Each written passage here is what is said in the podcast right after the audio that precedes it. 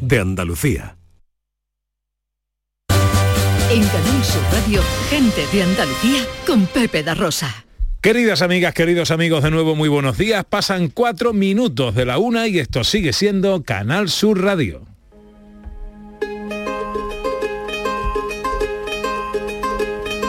Sabes, hace tiempo que no hablamos. Tengo tanto que contarte. Ha pasado algo importante, puse el contador a cero. Sabes, fue como una ola gigante, arrasó con todo y me dejó desnuda frente al mar. Pero sabes, Hola, hola. vivir, no hay tiempo para odiar a nadie, ahora se reír. ¿Qué tal? ¿Cómo están? ¿Cómo llevan esta mañana de sábado 17 de septiembre de 2022? Ojalá en la compañía de sus amigos de la radio lo esté pasando bien la gente de Andalucía.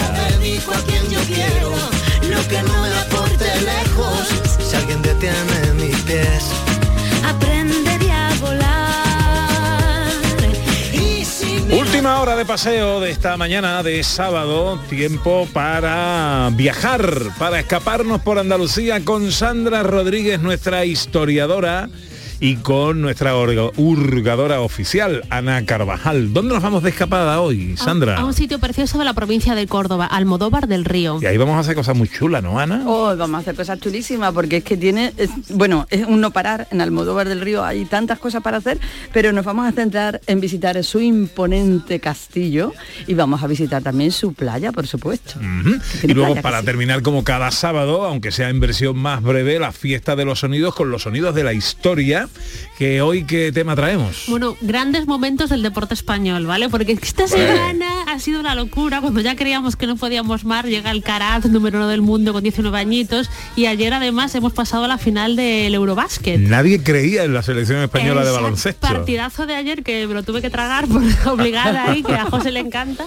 Y estuvimos viéndolo y muy divertido. Entonces, qué, qué mejor que recordar poco a poco, claro, parte uno, porque no pudo, no pudimos, no pudimos poner todos los grandes atletas del deporte español. Pero Sí, dice, dice María Chamorro, estando Escariolo todo es posible, claro, pero nadie creía en esta selección, ¿eh? No, no, no. Yo me quedé flipado, ¿eh? Ujú. Eh, el piel de Lituania en octavos de final, que fuimos perdiendo todo el partido, perdiendo por 15 puntos y tal, ganamos por los pelos al final, ganamos cuartos y ayer ya, que esta selección, da igual quién juegue, yo creo, da igual quién juegue, tienen algo que parece que magia. Bueno. Chulísimo, chulísimo. Bueno, pues eh, grandes momentos del deporte español. Os recuerdo que este año se han cumplido 30 años del Mundial de España. Ah, Mm. Sí, no me mire con esa cara. 40. ¿Ya? No, 40, 40. Ya. 40 de Estaba Naranjito, pensando, Naranjito. 82, 2022, 40 años. 40, de nada. 40 años del Mundial de, de España. Sí, señor. Eso Del- puede ser un especial. Del naranjito y El de todo esto. naranjito. oh. Bueno, venga, oyentes, ¿qué quiero escuchar en el Día Mundial de las Playas? 670 940 200. Hola, buenos días. Bueno, eh, Buenos días familia, Ay, soy Miguel de Caracoles, que ya llama varias veces. Lo- yo ver- llevo veraneando en el Portí unos pocos de años, pero hasta este año no he descubierto la playa de para los perros. No, es que está maravillosa, que es desde el Portí, entre el Portí y la Bota, que es una playa oh, para vivirla. No nos quiero dar mucha publicidad para que no vaya mucha gente. pero bueno. pero los perritos lo Eh, merecen. Entonces yo cada vez que me iba con mi mujer a la playa y dejaba a mi perro en el piso me daba una pena. Y este año mi perro ha disfrutado de lo lindo. Qué, qué, qué, qué, qué días más bonitos ha tenido. Así que los perros también tienen derecho a Hombre, disfrutarla. por favor. Sin molestar, claro, por supuesto. Muchas gracias. Os quiero. Gracias. gracias, qué bonito. Pues nuestra querida Gaby nos escribe, dice Ana, yo no tengo playa como tú, pero sí un restaurante en el palo que vaya a espeto. Que quien pudiera estar ahora ahí. Desde luego que sí. Hombre. Y además nos manda la foto de las sardinitas y me- vamos de las- desde que las estoy viendo estoy ya. El palo en Málaga. Qué maravilla. y- y tenemos un eh, mensaje, tenemos poema eh, de nuestro poeta, de Antonio Muñoz Romero, que dice, De Garrucha a Carbonera rompeola su canción y el Mediterráneo juega enamorado en la arena del primer beso de sol. Mientras pone a duerme vela de roquetas hasta vera poniente en el corazón. De Almuñécara al Buñol Dios se puso a dibujar, de Lújar a Salobreñas el Mediterráneo sueña con un beso tropical. Y ya puestos a soñar por las playas de la gloria, va Manilva hasta Torrox y el mar se muere de amor por Rincón de la Victoria. Y la sal se vuelve historia de San Lucas a Gibraltar y de Algeciras a Los Caños, el inevitable orgasmo del océano con el mar. Y ya estasiados de sal con las luces de otro día, desde Doñana a Ayamonte, me pierdo en el horizonte y me encuentro en Punta Umbría. ¡Qué chulada! Y dice que está con unas gambitas blancas. eh, Pa' ambientarse. Para ambientarse. Besito, Antonio, un besito, besito. querido. Bueno, 10 minutos. Pasan de la una, os damos un consejo y nos vamos a viajar por Andalucía. En Canal Sur Radio, gente de Andalucía, con Pepe da Rosa. En Conforama te seguimos descontando la inflación en sofás, colchones y muebles. Extendemos la promoción solo hasta el 19 de septiembre en tiendas y en conforama.es. Cada fin de semana te llevamos a los mejores rincones de Andalucía con Andalucía Nuestra. Los sonidos de cada provincia, su historia, sus tradiciones, su cultura. Descubre una Andalucía hermosa, diferente y única en Andalucía Nuestra. Los sábados y domingos desde las 7 de la mañana, con Inmaculada González. Canal Sur Radio, la radio de Andalucía. Humor, ingenio, música en directo, entrevistas. Todo lo tienes en el show del comandante Lara. Y te esperamos los domingos en la medianoche para que disfrutes de la radio más original y divertida. ¡Vas a flipar! ¡Síguenos! El show del comandante Lara. Este domingo en la medianoche. Canal Sur Radio, la radio de Andalucía. En Canal Sur Radio, gente de Andalucía, con Pepe da Rosa. Una vereita alegre, con luz de luna o de sol, tendía como una cinta con su lado de arrebol. Arrebol de los geranios y sonrisas con rubor, Ya hemos cogido el petate, ya hemos cogido la mochila, eh, dispuestos a conocer cada rincón de nuestra tierra. Es nuestra escapada. Cuando tu piel acaricia y la cucuy se ríe. Con Sandra Rodríguez, nuestra historiadora, con eh, Ana Carvajal, hurgadora oficial de los lugares. Dinos dónde nos vamos de escapada, recuérdanos. Vamos a Almodóvar del Río.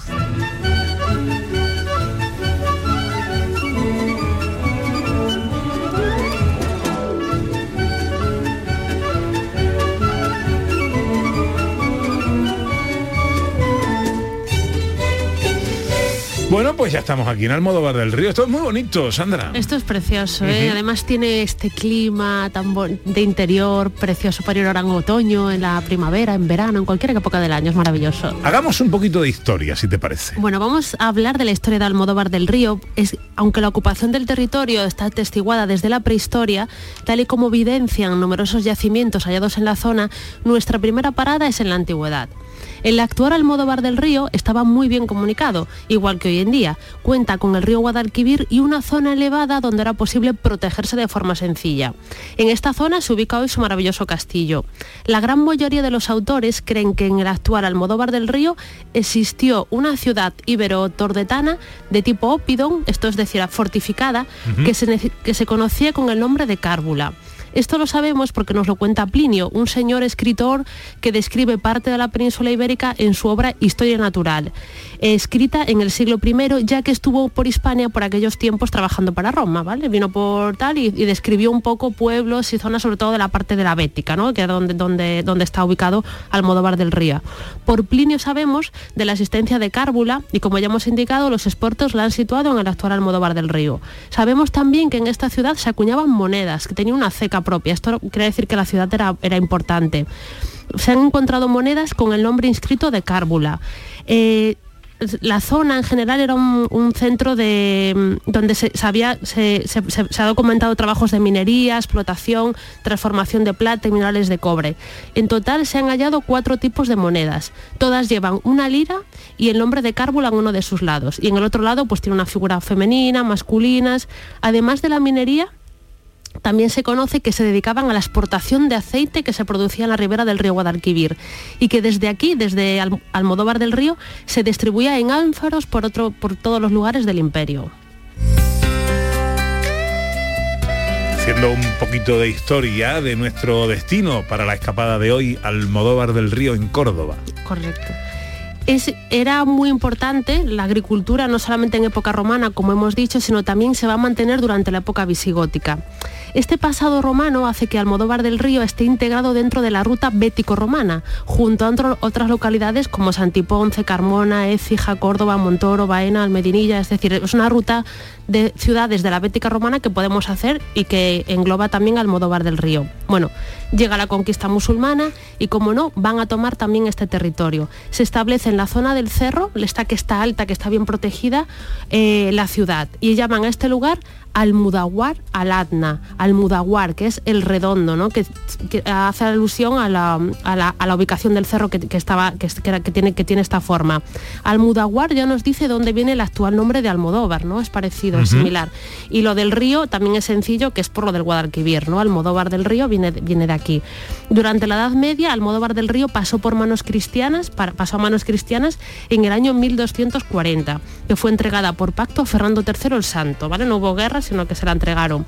Antes de eso fue una zona próspera que vivió las vicisitudes del tiempo según el periodo histórico que le tocó vivir. Fue aquí donde ajusticiaron los almohades al rey musulmán de, de- de Baeza. Su castillo maravilloso, ya en tiempos cristianos, fue residencia de reyes. También se usó de prisión y hoy en día incluso ha sido escenario de series como Juego de Tronos.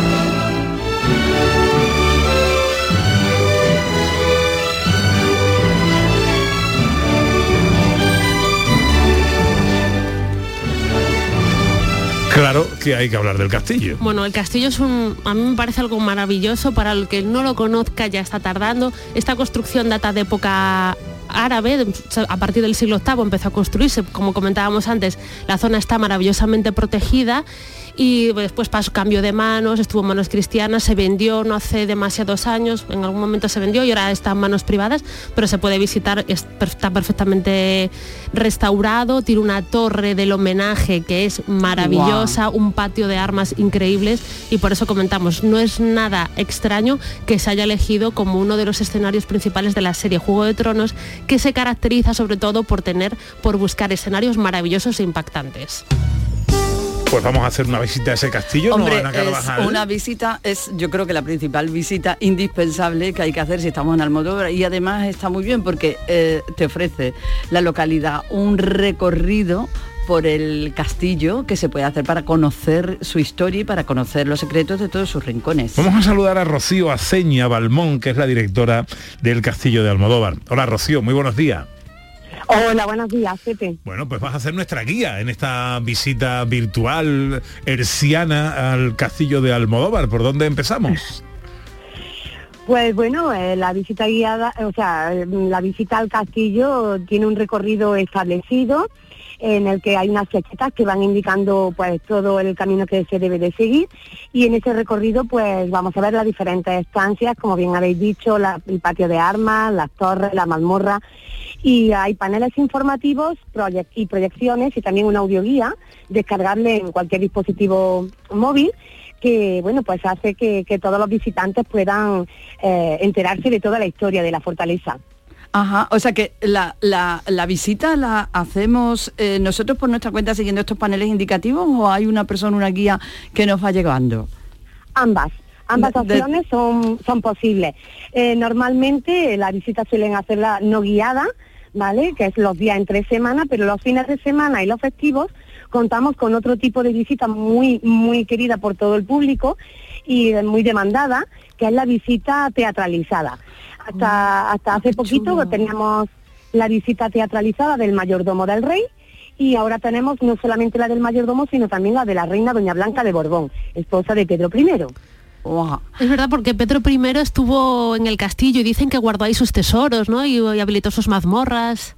Exacto, es- según cuenta la, la, la historia, pues eh, Pedro I eh, estableció aquí su residencia para entre sus viajes entre Córdoba y Sevilla, pues paraba en el castillo de Almodóvar para, para bueno pues para descansar. Y una de las leyendas del castillo es la, la de los tesoros de Pedro I, que lo guardó efectivamente en la mazmorra, eh, hizo colgar una araña que trajo que, que ordenó que la trajeran del norte de África, cuenta la leyenda que era una araña gigantesca, la colgó en la cadena y bueno, pues según cuenta esta leyenda, pues toda la persona que quisiera entrar a la mazmorra o acceder a la mazmorra para robar esos tesoros, pues esa persona directamente moría debido a la picadura de esa gigantesca araña. No es la única leyenda que tiene el castillo. No, no, no, tiene también otra que es la de la princesa de la Encantá. Que además tiene su propia celebración, su propia fiesta y, Sí, y su propia sí, sí. recreación histórica. Sí, la verdad es que sí. Bueno, nosotros organizamos, independientemente a, a lo que es la, la leyenda, organizamos jornadas medievales tres veces al año, que casualmente las tenemos ahora en octubre, el 15 y el 16 de octubre, pero sí es verdad que con motivo de, la, de, de Zaida, que es nuestra princesa mora, de la cual pues se habla en esa otra leyenda, pues el ayuntamiento también de Almodóvar del Río organiza todos los años, por más o menos en la fecha aproximada a la, a la fecha en la que data la leyenda, organiza un espectáculo, un mercado medieval, pero el espectáculo que organiza es eh, el sábado, ese sábado de, de esa fecha en la que concretan, pues se organiza toda la leyenda en el Cerro de la Montaña y se representa toda su historia. Oye, Qué ¿y ha habido un, un antes y un después con el hecho de que el castillo haya aparecido en Juego de Tronos? La gente va preguntando por para verlo. ¿qué es? Sí, sí, la verdad es que sí. la- eh, realmente eh, es más el público inter- eh, internacional, porque el nacional hay mucho que no sabe, que toda- todavía no saben que Juego de Tronos eh, se ha rodado aquí, que somos el reino de Alto Jardín y parte también de Roca, de, de Roca Casterly. Es que es chulísimo las Lannister. imágenes, fantástico. Sí, pero el público internacional sí, hay muchísimo turismo internacional, sobre todo turismo asiático, que bueno, pues hemos visto aumentado el número de visitantes de estos países debido a la grabación de la serie. Indudablemente el, el- el haber rodado aquí en, en el Castillo Juego de Tronos ha significado un aumento de turismo en torno a un 30% más Wow. o menos. ¿Qué partes del castillo han utilizado para, para Juego de Tronos exactamente? Pues realmente lo han prácticamente lo han usado todo el castillo. Lo que pasa que cuando nosotros vemos la- la- el capítulo o los capítulos, porque salimos en dos, eh, parece como que el actor principal, Jamie Lannister, va haciendo un recorrido establecido, pero no, realmente fueron tomas eh, cogidas de los diferentes puntos de, de, pues, de toda la fortaleza prácticamente. Qué guay. Y de- otra cosa que no hemos comentado, aparte de todo el contenido histórico que tiene el castillo, son las vistas que tenemos desde el castillo de Claro. Almodóvar del Río, que son impresionantes. Sí, mira, justamente ahora mismo eh, estoy aquí en el Mirador, que bueno, tiene unas vistas es- es- espectaculares a toda la campiña y al río Guadalquivir y la verdad es que en cualquier punto donde te sitúes de la fortaleza tiene unas vistas que son magníficas, estos son dignas de ver. Qué bueno. Bueno, para hacer una visita al castillo, ¿qué hay que hacer? Pues para hacer una visita al castillo, simplemente, si es para la visita no guiada, simplemente es llegar y comprar la entrada en taquilla. Y si ya luego, pues, eh, son otro tipo de actividades, bien visita guiada, teatralizada, o como digo, las jornadas que, que tenemos ahora en octubre, pues es todo a través de nuestra página web, www.castillodealmodóvar.com. Y ahí seleccionar ya la actividad que, que desees realizar. Pues Rocío Aceña Balmón es la directora del castillo de Almodóvar. Muchas gracias, Rocío. Feliz fin de semana. Gracias a vosotros, feliz fin de semana.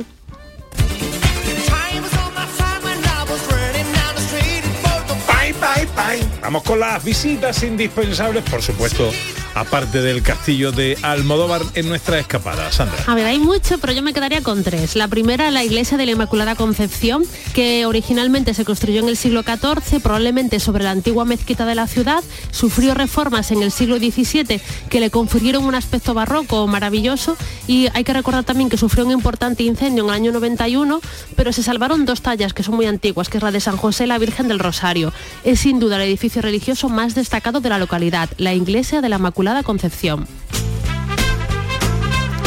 segunda visita? la colección etnológica Ángel Estevez. Esta es una colección particular que hizo un señor de una, de una familia, tiene más de 4.000 piezas de los siglos XVIII, XIX y XX y con ellas pues, son piezas de tipo pues, cotidianas de las casas, aperos de labranza, etcétera, etcétera, pues podemos conocer oficios antiguos y formas de vida que hoy en día ya no están en vigor. Entonces nuestra segunda visita indispensable es la colección etnológica Ángel Estevez. ¿Y tercera visita? Pues con un pasado tan rico también tenemos una exposición arqueológica municipal. Estos son piezas que se han encontrado en diferentes yacimientos de Armodóvar del Río y se, exponen dos salas. Tiene una, parte dedicada a la prehistoria y otra que va del mundo antiguo a la época islámica. Entonces podemos recorrer la historia del Almodóvar del Río, que realmente es parte de la historia de Andalucía, a través de la prehistoria, época antigua y época islámica. Pues esas son las tres visitas indispensables que nos recomienda nuestra historiadora Sandra Rodríguez en la escapada que estamos haciendo a Almodóvar del Río en Córdoba, la Iglesia de la Inmaculada Concepción, la colección etnológica Ángel Esteves y la exposición arqueológica municipal.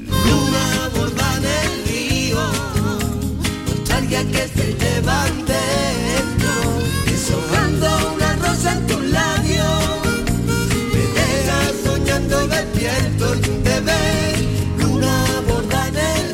ahora qué me propones, Ana Carvajal? Bueno, te propongo, es que Almodóvar del Río salió muy bien parado cuando repartieron patrimonio y dones y de todo, pues salió muy bien parado y le ha tocado casi de todo. Entonces parte de su término eh, pertenece al Parque Natural, la Sierra de Nachuelo, y es que además, pues tiene, como hemos dicho, una playa, una playa fluvial, la playa del embalse de la Breña, que además pues se pueden practicar deportes acuáticos, puedes hacer turismo activo, puedes hacerse, bueno, puedes hacer un millón de cosas, además de su patrimonio histórico, puedes disfrutar de esta parte de la naturaleza. Pues vamos a que nos cuente más cosas de todo esto Rafa Aguilera, que es concejal de turismo del Ayuntamiento de Almodóvar. Hola Rafa, buenos días. Hola, buenos días. ¿Qué tal? ¿Cómo estamos, hombre? Muy bien. ¿Y ustedes? Estupendamente, bueno, no, estamos malamente, no estamos malamente. bueno, cuéntanos, ¿qué, qué, ¿qué podemos, cómo podemos disfrutar de todo este patrimonio natural de Almodóvar? Bueno, como bien has dicho, el embalse de la Breña cuenta con una, una playa fluvial que además este año ha sido galardonada como bandera azul uh -huh. por la calidad del agua y por, la, por, los servicios que prestamos al usuario, siendo la primera, la primera de la provincia de Córdoba y la segunda de, de, de embalse de playa fluvial, eh, la segunda en Andalucía, uh -huh.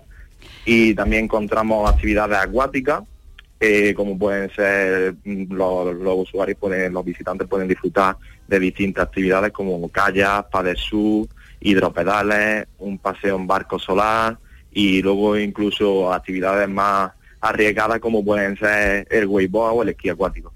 Esto en el embalse, pero como hemos dicho, gran parte además eh, de, de, su territorio, gran parte del término pertenece al Parque Natural Sierra del Nachuelo, en la que también se pueden hacer otras muchísimas cosas. Exactamente. También eh, este año, eh, bueno, este verano mmm, disfrutando eso y, y, como estamos potenciando la naturaleza, hemos hecho una gincana nocturna de rapaces nocturnas, wow, donde tanto, donde, exactamente, donde pequeños y mayores han podido ver de primera mano las la aves rapaces que, que nos rodean e incluso escuchar el sonido, que muchas veces vamos a la naturaleza y no identificamos el sonido de, de, de esos animales que, que, conviven día a día con nosotros. Bueno, la verdad es que es infinito el, el, el mundo que se abre, ¿no? En la naturaleza que rodea a Almodóvar del Río y creo que además la semana que viene, eh, Rafa, tenéis precisamente para que se puedan conocer muchas de estas cosas, sobre todo las que transcurren en el embalse, en el embalse, una jornada de puertas abiertas y de actividades Exacto. gratuitas, ¿no? Exacto, esta es la segunda la segunda jornada de puertas abiertas que realizamos. El año pasado fue todo un éxito, se planteó con idea de que la, dar a conocer las actividades acuáticas y culminar el, el periodo de baño de la, de la playa y concienciar a la población también, tanto local como a nivel provincial y andaluz, de que el turismo es un motor muy importante para nuestra economía, sobre todo para, para los pueblos. Bueno.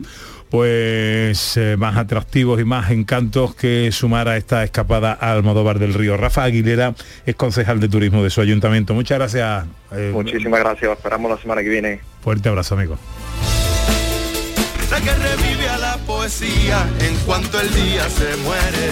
Algo más de Almodóvar. Bueno, pues nos quedan muchísimas cosas por contar, pero si paseamos, por ejemplo, por Almodóvar del Río, por su casco histórico, nos podemos encontrar con la Casa Señorial de los Natera, que es una casa preciosa del siglo XVIII, que tiene una, una fachada barroca espectacular y que es un ejemplo de este tipo de construcciones que hacían las clases pudientes en aquella época. Entonces, pasear por Almodóvar también es un sitio, un- algo como que forma parte de las visitas indispensables que podemos recomendar. Gentilicio de Almodóvar. Mira, es que creo que se lo debemos preguntar a alguien de allí, ¿vale? Porque yo no lo sé muy bien cuál es el gentilicio de Almodóvar del Rey. A ver si nos lo cuenta alguien, algún oyente o...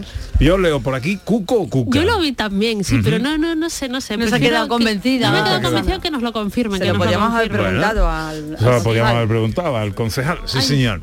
Una y media. Enseguida los sonidos de la historia, hoy con los grandes éxitos, grandes momentos del deporte español. Este de la tele también es un gran momento de Carlos III. ¿eh? Este, este está, lo está abordando desde que. Mira que lleva poco tiempo de rey, ¿eh? pero Ya. lo está abordando. ¿eh? Eh, no le gustaba. Había una manchita en la mesa o algo, no le gustaba. Y se equivoca en la fecha. Madre mía, ¿eh? Con razón la reina nático. No será que no ha tenido tiempo para prepararse, ¿sabes? Exacto. Y al primer eh, que se cogió día de descanso, ¿no? Al- al- muy bien, está muy bien. Bueno, a ver los oyentes que nos cuentan en el Día Mundial de las Playas 670 940 200. Hola, buenos días. Hola Pepe. Mira, mi playa preferida es La Higuerita. ¿eh? Comenzando desde la playa del Candil, que sale prácticamente del puerto deportivo, pasando por la punta del Caimán, llegando a la playa de Santana. A continuación tenemos, todo esto está lleno de chiringuitos.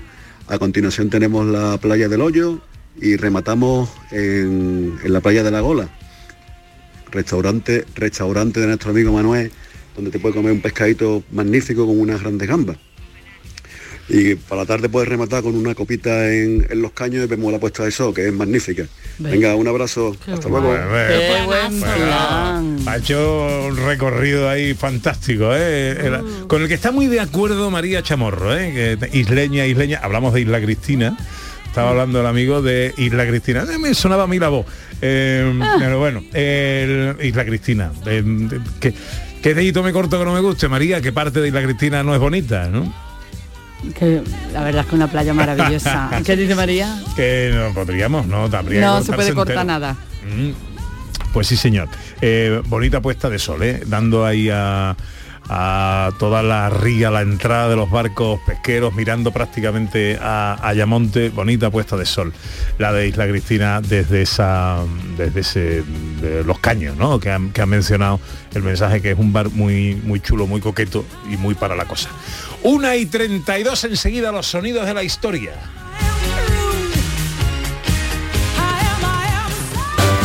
En Canal Sur Radio, gente de Andalucía con Pepe da Rosa. El lunch es a las 12 de la mañana. En Portugal se almuerza a la una del mediodía. Y en España. Aquí comemos a las 3 de la tarde o después.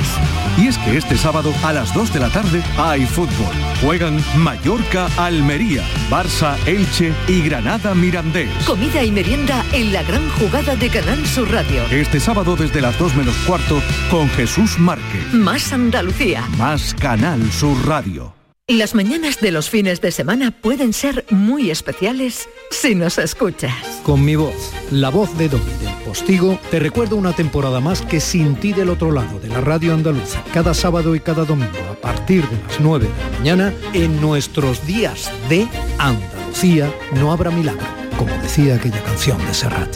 Nos sentimos Más Andalucía. Más Canal Sur Radio. En Canal Sur Radio, gente de Andalucía con Pepe da Rosa.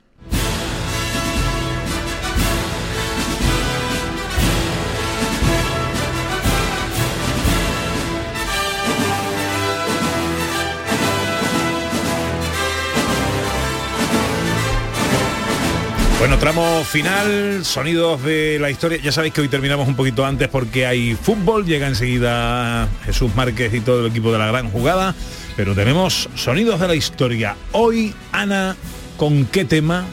Hoy pues los grandes momentos del deporte español. Estoy volviendo loco estoy volviendo loco, estoy volviendo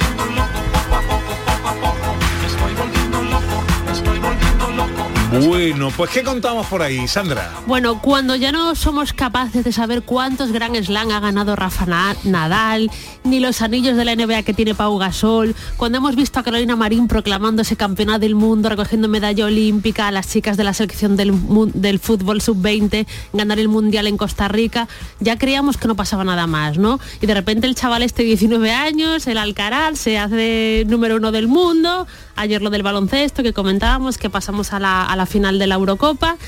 Y claro, mm, había que hacerle un homenaje a todos los deportistas españoles de todos los tiempos. Vamos a empezar, ¿vale? Con alguien que yo le tengo mucho, mucho cariño, que es un poco la prehistoria del ciclismo español. Héroe español, ya que por primera vez ha conseguido para nuestro país el triunfo desde que se fundó la prueba en 1904, es Federico Martín Bahamontes, el Águila de Toledo, que con sus compatriotas manzaneques, Anemeterio, Morales, Campillo y Gómez del Moral, penetra en el recinto del Parque de los Príncipes de París entre la admiración de la multitud. Langarica, director y coordinador de este extraordinario éxito, es el primero en abrazar a Bahamontes, que ha conservado hasta el final el jersey amarillo. La victoria del corredor español en esta 46 edición de la Vuelta a Francia tiene el mérito de ir acompañada también del Gran Premio de la Montaña, además de conseguir un cuarto lugar en la clasificación por puntos y el tercer puesto en el Premio de la Combatividad. Como los toreros sobre el ruedo, Bahamontes da la vuelta triunfal a la pista ovalada. Da la vuelta a triunfar a la pista ovalada. Es que era de los pocos, de los pocos éxitos, que te- de alegrías que nos daba el deporte en aquellos años. Eh, gana el Tour en el año 59, ¿vale? Y aparte tiene mucha leyenda por detrás. ¿Os acordáis del incidente de los helados? Este señor era un muy muy buen en momentos de montaña, ¿no? Era muy bueno en montañas y sube una de las montañas, la Romeiri, que era como muy dura y, gana, y le lleva dos minutos de ventaja a todos los demás ciclistas, ¿vale? Pero suel- eh, sube con la rueda en mal estado, entonces cuando llega arriba se pone a descansar y se pide dos helados a un vendedor ambulante. Entonces, claro, la, la prensa internacional decía, este señor se está regodeando de que haya llegado por Humillando delante", al o sea, resto. humillando al resto, ¿no? Y el lo que pasa es que tenía que esperar a que llegara el, el coche para que le cambiaran la rueda de la bicicleta porque no podía bajar, ¿no? Pero se creyó esa leyenda de Federico Martín iba de chulito. Bahamontes, el águila de Toledo, que es uno de los grandes del deporte español de todos Yo, los tiempos. yo lo conocí en Granada en una gala de la Cruz Roja, tenía setenta y tantos años, tenía una novia de treinta y tantos Ostras. y la, la novia decía, me tiene agotada. Era, era un que tiene, a día de hoy tiene, mm, que yo, 100 no- casi, ¿eh? No, 94, 94. Está 95 vivo años. todavía, ¿eh? Sí, sí, sí. O sea, increíble.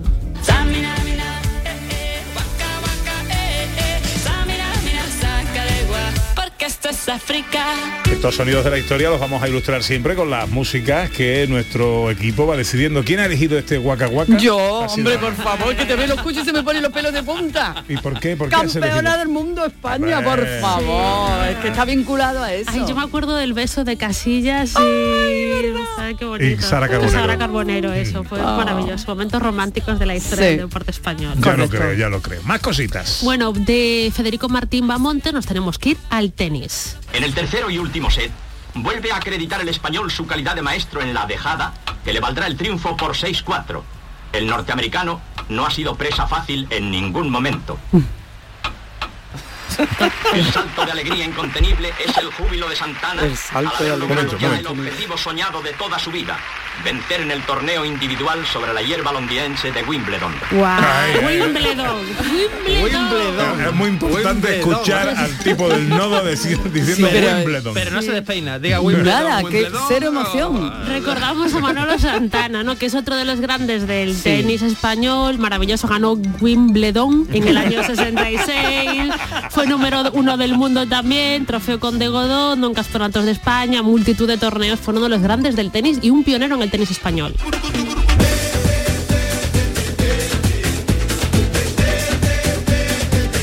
¿Quién ha elegido María Caipiriña? Yo, yo, porque me recuerda a Brasil, me recuerda al fútbol, no sé por qué. Pero ¿qué tiene que ver eso con España? En momento español. Yo me he ido por el deporte, pero me ha gustado mucho. Más esta momentos canción. del deporte español. Vale, a ver si os digo, estos nombres, a ver si sabéis de qué estamos hablando, ¿vale? Corbalán, Fernando Martín, Hombre. Romay, Solozábal, Epi, Antonio Díaz La- Miguel y vamos al año 1984. Medalla de plata, España, subcampeona olímpica. Y el público ovaciona al equipo español. José Manuel Beirán, número 4. Ahí está don Juan Antonio Samarán, con todo orgullo entregando la medalla de plata a los españoles. Número 5, José Luis Llorente. Uno de los héroes del partido de Yugoslavia, que fue cuando se ganó la medalla. Ahí tienen Antonio Díaz Miguel y Bobby Knight felicitándose el uno al otro por el Bueno. Una plata que supo a oro. Estamos en Los Ángeles 84. Contra todo pronóstico, España se clasifica que llega a la final contra Estados Unidos, que por cierto, eh, jugaba Michael Jordan. Michael Jordan. ¿Vale? Hay Palabras que acordarnos de Magic Jordan. Hay que Porque- ponerse aquí de pie con este equipazo que hemos dicho algunos, pero también estaban solo Zabal, Iturriaga, Beirán, De la Cruz, Acega, Fernando Buah, Martín. Hay toda una generación que no sabe que Iturriaga ganó una medalla de plata Efectivamente. en España en el baloncesto y que era una figura en el Madrid. Y ya, pero todo es maravilloso y, un mo- y además este que está el partido completo en, en YouTube lo puede ver cualquiera y es que es un partidazo nos dieron una paliza Nos dieron una brutal paliza, pero pero bueno, sí. jugaron Nah, tan bien, oro. Un baloncesto el, el- el nuestro el nacional que nada que ver con Nada, el de nada. hoy con unos movimientos y una y unas estructuras físicas de los propios jugadores que nada tienen que ver con lo de hoy Sí, sí, nada, ese nada. Romay que eh, en fin y todo esto, en fin que no, no es lo que estamos acostumbrados a ver hoy atléticamente hablando no Maravilloso. Eh, pero muy bien muy bien muy bien Por eso se oye este refrán. ¡Claro que sí! ¿Y esta canción que la ha cogido y por qué? esta la ha cogido el director Vamos a ver, cuando ganamos el mundial y se celebró el mundial, ¿qué Ah. canción sonó? ¿Qué Ah, pues canción cantaron todos? ¿Y qué señor salió con el micro a cantarlo? Que Ah, ya es estaba- verdad, es ya estaba correcto. mayorcito, estaba mayorcito, Es pero correcto. salió ahí Manolo Escobar a cantar Pero esta que se enfadó porque lo, lo, man- lo mantearon Pues a así quién con se le la ocurre, emoción. a quién se le ocurre, a quién se le ocurre, pero hombre, yo lo asocio mucho al mundial, ¿no? Y Manolo Escobar, que yo he visto todo es posible en Granada en el cine Alietar de Granada en el 81, que eso es otra hazaña impresionante. Bueno, y por supuesto también las chicas han hecho grandes momentos de la historia del deporte español. Vamos al año 1994.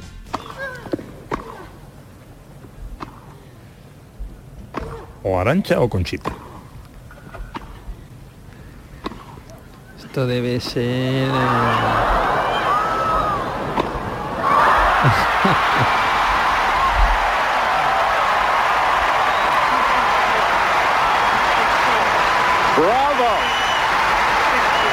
Conchita Martínez. Ah, Conchita. Conchita Martínez Bueno, bueno, también ga- ganó Wimbledon en el año 1994, finalista en dos Grand Slam, es maravillosa. Y yo lo que yo no sabía, que es entrenadora de Garbiñe y Muguruza, por lo menos en el año 2020 fue la entrenadora de Garbiñe y Mu- Muguruza, con lo cual sigue estando muy, muy conectada al mundo del tenis, ¿no? Maravillosa Conchita Martínez, también estaba por aquella época Arancha Sánchez Vicario, que traeremos otro día.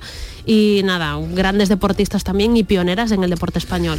Vamos a ver, no es la canción que os traigo, ¿eh? pero he descubierto en la, en- en- en la documentación musical de este apartado una joya musical dedicada a Rafa Nadal que no me he resistido a compartir con vosotros. Por favor, por favor. Adiós.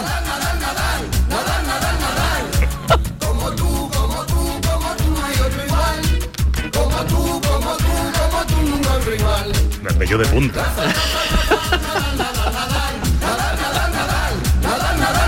Mire, que no se me cierra la boca. ¿eh? ¿Quién es? Este, no, no, pero a raíz de esta canción Nadal se vino arriba y, ¿Y lo ganó todo? y ya. Bueno, el cine que nos trae. Bueno, eh, hablando de deporte, porque no grandes hitos del deporte, pues el cine me lleva a dos películas que son dos películas que ganaron los Oscars a mejor película en sus respectivos años. Vámonos con la primera en el año 81. Porque eh, uno piensa en correr, en deporte, y es que te vas a esta película. hecho, Esto claro. pasan, han pasado 40 años, más de 40 años, y seguimos pensando en correr en la playa, ¿no? A cámara, cámara lenta, lenta. todo esto es maravilloso. Es Carros de Fuego, película de Hugh Hudson que ganó el Oscar a Mejor Película, ¿no? Fue una de las pelis de, de aquel año. Pero si nos tenemos que ir a una peli motivadora, porque el deporte es mucho motivación, es, la magia de partir de cero y conseguir algo, ¿no? Y luchar y tal, me tengo que ir a una película del año 76.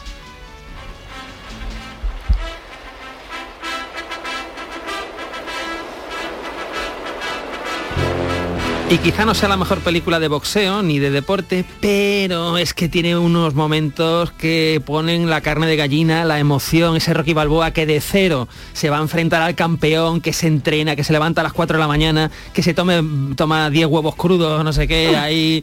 Buah, esto, esto es una maravilla y me motiva a mí para hacer deporte y para cualquiera. Yo creo Hombre, que es, ya lo creo, es una maravilla. Hombre, sí, sí. eh, Porque de, porque de mm, deporte español, de cine español, Pues no yo tenemos, me he ¿no? acordado de sí tenemos lo que pasa que bueno tenemos la de Di Stéfano no sé si sabéis que Di Stéfano hizo una película en los 60 que era 11 pares de botas que iba del Real Madrid y de Di Stéfano se interpretaba a sí mismo y tenía cierta gracia y después me acuerdo de días de fútbol por ejemplo de, Ah. David Serrano Ah, sí, y, es verdad.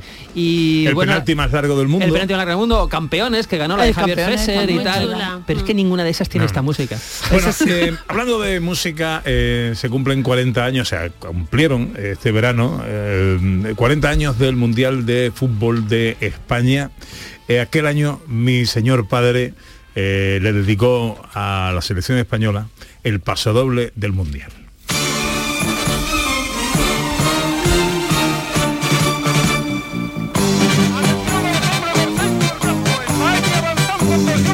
Empieza con la narración, la voz de Antonio Somoza narrando un gol de la selección española.